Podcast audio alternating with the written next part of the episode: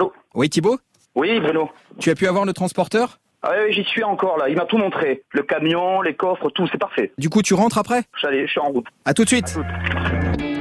Thibaut, c'est le rédacteur en chef de Poursuite. Là, quand on parle, il est à Montreuil, juste à côté de Paris, chez un transporteur d'œuvres d'art. Chez cet homme, dans ses camions, vont circuler des œuvres de Léonard de Vinci pour l'exposition au Louvre cet automne. À quoi ça ressemble? Un camion qui transporte des Vinci Là, on a un petit camion, euh, ce qu'on appelle un 20 mètres cubes, mais c'est un camion œuvre d'art qui est euh, sur suspension pneumatique et qui est climatisé. On essaie de maintenir dans la caisse entre 19 et 21 degrés. C'est le 24 octobre que l'exposition sera inaugurée. Plus de 100 pièces, des dessins, des tableaux. Cette semaine, on vous raconte son organisation. Une folie, une épreuve de force. Thibaut a passé des heures au Louvre, moi je suis resté au bureau avec la bouilloire, la vieille chénifie et mon badge Bruno Duvic. Et je suis allé voir Jacqueline Pétrose. C'est bon pour toi? Eh bien, écoute-toi, est-ce que tu m'entends? Vous écoutez Poursuite, le podcast de la rédaction de France Inter. Bonjour Jacqueline Pétrose. Bonjour Bruno Duvic. Jacqueline travaille au service culture de France Inter, entre un fauteuil club, une pile de bouquins et une citation qui dit que tout est art. C'est elle qui a suivi les préparatifs de l'exposition. Elle est passée dans le bureau, on avait installé un micro à chaque bout de la table, et ce qui est bien avec Jacqueline, c'est le sourire dans la voix quand on l'interviewe. En quoi est-elle exceptionnelle, cette exposition? Alors d'abord, elle va réunir des œuvres qui ne l'ont jamais été en même temps. On va vraiment voir tout l'aspect de Léonard, les tableaux, bien sûr, euh, mais aussi les dessins scientifiques, les dessins préparatoires, toutes les études sur les drapés, les visages, les mains, etc. Donc c'est vraiment une réunion euh, assez inédite qui couvre l'ensemble de l'œuvre de Léonard de Vinci. Euh, D'où viennent les œuvres qui seront exposées au Louvre? Alors elles viennent d'un peu partout. Euh, c'est pour ça que ça a pris tant de temps d'ailleurs, parce qu'il y a autant d'œuvres qui viennent d'institutions que de privés. Euh, le Vatican prête des, tableaux. Il y a des tableaux qui viennent de Parme, il y a des tableaux qui viennent euh, d'Édimbourg, de la Royal Collection de la Reine Elisabeth. Et puis il y aura l'homme de Vitruve qui viendra de Venise. Eh bien non. L'homme de Vitruve ne sera peut-être pas dans l'exposition. Au moment où je vous parle, nous sommes à 15 jours de l'échéance. Et pour l'instant, l'homme de Vitruve, il reste en Italie. Et vous allez me dire, c'est qui ce gars? Eh oui, comment parler d'art sans l'image? Pour vous aider, on a fait appel à un regard, une voix, la fille la plus futée de France Inter, Rebecca Manzoni. Dans son bureau, un micro, un ordinateur, avec l'homme de Vitruve sur l'écran et Rebecca. Clic. Description. Donc ça, c'est l'homme de Vitruve. Ça aussi, c'est un tube. C'est-à-dire que c'est une image que je connais d'un homme euh, nu, les bras en croix, mais derrière lui, il y a sa silhouette dédoublée, avec les jambes non pas serrées mais écartées, et les bras un petit peu plus surélevés. Cette silhouette est entourée d'un cercle, donc c'est un dessin, sur un parchemin. En fait, je me rends compte que le corps de cet homme est découpé, quasiment découpé en tranches, comme s'il était question d'isoler des parties de son corps, son biceps, son avant-bras, son poignet, sa bouche, son cou. Il a des yeux, euh, un œil différent de l'autre. C'est David Bowie en fait. Ça va, j'ai bon. Je suis pas sûre. hein. Ce dessin est conservé à Venise. Et jusque-là, il était acquis que l'Italie le prêterait à la France. Finalement, ça bloque. D'abord, il y a un contexte. Le nationalisme culturel qui a fait florès en Italie. Jusqu'en septembre, l'extrême droite et les populistes étaient au pouvoir à Rome et l'idée de prêter des tableaux de Léonard aux Français donnait des boutons à la sous-secrétaire d'État à la culture. Léonard est italien, mais de l'autre côté des Alpes, certains aimeraient bien le faire passer pour un Français. Je tiens à rappeler qu'au Louvre, il y a énormément d'œuvres italiennes qui ne nous ont jamais été rendues. Quand ce ne sont pas les politiques qui bloquent, ce sont des citoyens. Alors qu'est-ce qui se passe maintenant avec l'homme de Vitruve? Le correspondant de France Inter à Rome, c'est Bruce de Galzin.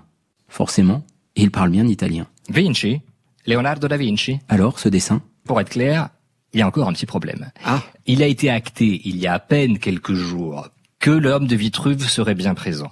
Mais il y a un recours en ce moment d'une association italienne qui défend les biens culturels, qui s'appelle Italia Nostra, qui avait déjà été polémiste au moment où la Ligue instrumentalisait la culture, elle a déposé un recours administratif. Donc là, c'est même pas à l'État français, à l'État italien de décider, ou à, la galerie en question, ou au musée. Peut-être que le tribunal peut dire, bah non, l'homme de Vitruve, il peut pas partir. Et pour l'instant, le tribunal bloque tout. Il prendra une décision huit jours avant l'inauguration. Et ça pourrait tout changer. Car c'est l'accord franco-italien à propos de cet événement qui est remis en cause. D'autres œuvres pourraient manquer. Pour organiser une expo Vinci, il faut endurer un suspense italien et courtiser la reine d'Angleterre. Comment fait-on pour convaincre la reine de prêter des œuvres? Pour avoir la réponse, on retrouve Thibault au Louvre. Un bureau, deux conservateurs, Louis Franck et Vincent de Lieuvin. L'expo Vinci leur aura pris une bonne partie de leur vie. C'est Vincent de Lieuvin qui parle. On a ça en tête et puis on y travaille vraiment tous les deux très sérieusement depuis une dizaine d'années chacun. Donc ça fait 20 ans de travail euh, puisqu'on est deux. C'est énorme, mais ça nécessite ça. Léonard, c'est très très exigeant. On a été face à euh, des difficultés d'organisation absolument considérables et effectivement, c'est un cas très très spécifique. Léonard, vous savez, c'est un artiste euh, symbole. Bien souvent, l'œuvre de Léonard va être l'icône du musée euh, dans lequel il se trouve. Donc, nous, on en a cinq. Euh, si on s'en prive d'un, déjà, il nous reste quatre. Mais vous voyez, la plupart, ils en ont qu'un. Parfois, ils ont même qu'un dessin. Donc, pour eux, c'est le trésor de leur collection. Les gens viennent dans leur musée pour voir cette œuvre-là. Ils n'ont pas forcément envie de nous le prêter. Parfois, ils peuvent avoir le même projet, nous dire, bah, écoutez, c'est dommage parce que nous aussi, on veut faire une exposition Léonard de Vinci. Eh bien, là, on se met d'accord et on essaie de décaler dans le temps. Par exemple, peut-être que le prêteur le plus, l'un des plus généreux, euh, toujours d'une extraordinaire générosité. Eh bien, ça n'est euh, euh, rien d'autre que la reine Elisabeth II, qui a d'abord la plus belle collection de dessins de Léonard de Vinci au monde. Elle en a 600 et les plus beaux dessins d'anatomie et surtout les, merveilleux dessins artistiques. Donc, on est allé voir. Alors, pas tout de suite Elisabeth, évidemment, mais on est allé voir le conservateur à Windsor, là où, se conservaient tous les dessins de Léonard de Vinci. Et donc, on lui a présenté notre projet. Alors il nous a tout de suite dit, ben, moi aussi je fais la même chose à Buckingham Palace, euh, mais on s'est dit, ben, soyons intelligents, on va déplacer notre exposition, on la fera juste après toi.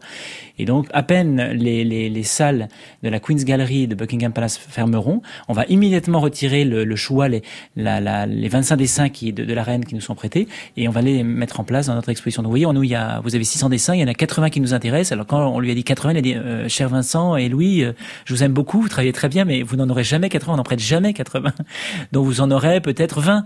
Puis oui, on en a presque 25, euh, donc parce qu'on l'a convaincu, on a travaillé très longtemps, euh, une première liste, une deuxième liste, une troisième liste, quatrième liste. Donc effectivement, c'est très compliqué, mais on y arrive à la fin et je, crois que c'est, je, je suis même persuadé, c'est une exposition qui sera absolument spectaculaire. Dans les coulisses de l'Expo Vinci, il y a des Italiens énervés, des conservateurs acharnés et des particuliers inquiets. Imaginez, vous avez un Léonard à vous, chez vous ou dans un coffre. Et s'il s'abîmait lors de l'exposition, s'il était vandalisé, c'est déjà arrivé, à la Joconde bien sûr, mais aussi plus récemment à la liberté guidant le peuple de Delacroix, au Louvre-Lens. Hier, au musée du Louvre-Lens, à l'heure de la fermeture, une jeune femme s'approche du chef-d'œuvre de Delacroix. Elle y tag au feutre AE 911, une référence aux théories non officielles sur le 11 septembre. À l'origine du drame, un paradoxe. Les musées sécurisent leurs œuvres contre le vol, caméras de surveillance, système d'accroche des tableaux et veilleurs. Mais ils veulent laisser les spectateurs voir les œuvres de près. À part la Joconde, qui possède sa propre vitre blindée, il n'y a donc aucune protection efficace contre le vandalisme. Et en plus, les œuvres de Vinci sont parmi les plus fragiles qui soient. N'est-ce pas, Jacqueline Pétrose il y a plein d'autres tableaux qui sont aussi fragiles que la Joconde. Parce que les supports de Léonard, c'est justement, c'est ce bois ou cette peinture qu'il utilisait, qui par exemple fait que la scène a une partie, en partie disparu, euh, ses fresques n'ont pas forcément tenu, parce qu'il expérimentait beaucoup. Mmh. Donc il n'a pas forcément utilisé les mêmes pigments que l'époque, et il y a des choses qui s'effritent, qui partent. Donc là, tout ce qui est aussi dessin, les dessins, c'est fragile. C'est-à-dire que c'est du papier qui a 500 ans. Donc il faut quand même faire très attention. Par exemple, l'homme de Vitruve, qui mmh. va de Venise. Enfin, s'il est là. Il va être exposé un certain temps. On va lui laisser la lumière tamisée, bien sûr, mais un certain nombre d'heures. Et au-delà de ces heures-là, il va redisparaître de dessin parce qu'il ne pourra pas supporter plus. Alors pour convaincre les particuliers, il faut montrer patte blanche, ultra blanche. Au Louvre, Thibault a rencontré un autre personnage important. Il s'appelle Vincent Pomarède. C'est l'administrateur général adjoint. Il explique pourquoi, jusqu'au tout dernier moment, on n'aura pas la liste des œuvres. C'est évident que euh, une exposition de cette nature aussi, c'est techniquement très compliqué. C'est-à-dire que on est parfois nous-mêmes pas complètement sûr de pouvoir répondre aux demandes des prêteurs, qui nous demandent un type de caisse ou un type de conditionnement l'œuvre particulier. De la même manière, dans l'exposition, il y a des demandes de présentation dans tel type de vitrine, avec tel type de conditionnement. Donc c'est des choses qu'il faut qu'on respecte. Et à partir du moment où on nous dit oui, on vous prête, mais on vous prête à la condition de, euh, c'est seulement quand on est sûr de pouvoir remplir cette condition ou, les conditions, parce qu'il y en a parfois plusieurs, que le prêt est véritablement acquis. Donc parfois il se passe un an ou un an et demi entre le moment où on nous dit voilà les conditions et le moment où on est capable de dire ok on y va. Voilà. Moi j'ai un souvenir très précis euh, quand j'ai fait l'exposition euh, de la collection Winthrop, voilà qui venait de Boston.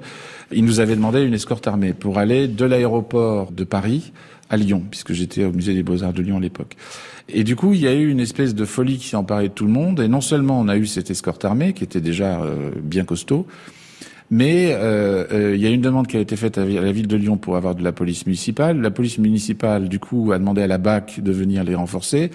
Et on s'est retrouvé avec la petite rue où on fait le, le déchargement des œuvres, où il y avait 25 euh, policiers où du coup on n'était plus du tout discret, personne ne comprenait rien, la, circulation était barrée, enfin c'était des, des, conditions euh, qui devenaient absurdes. Et quand on reçoit des œuvres, escorte armée ou pas, on est inquiet jusqu'à la fin. Jusqu'au moment où on ouvre la caisse, on a des angoisses quand même, hein, parce que c'est vraiment au moment où on ouvre la caisse que bon, le soulagement se fait quand on voit que l'œuvre n'a pas eu de difficultés pendant le transport. Moi, j'ai vu euh, euh, des accidents euh, dans des musées. on pleure quand on voit une œuvre qui est abîmée, vraiment. Donc, c'est très passionnel la relation qu'on a avec les œuvres. Non, non, non, non, non. Les, les, les, les œuvres sont de petite dimension pour commencer. Donc, sur un plan de la praticité, c'est plutôt simple. Au moins, il y en a un qui ne tremble pas. C'est le transporteur qu'on a entendu tout à l'heure, Genaël Rimo, le patron de LPA. C'est lui qui va convoyer des œuvres au Louvre. En amont, bien qu'on ait toujours deux ou trois œuvres en suspens, euh, les listes étaient, établies. Donc non, non, c'est quelque chose qui roule.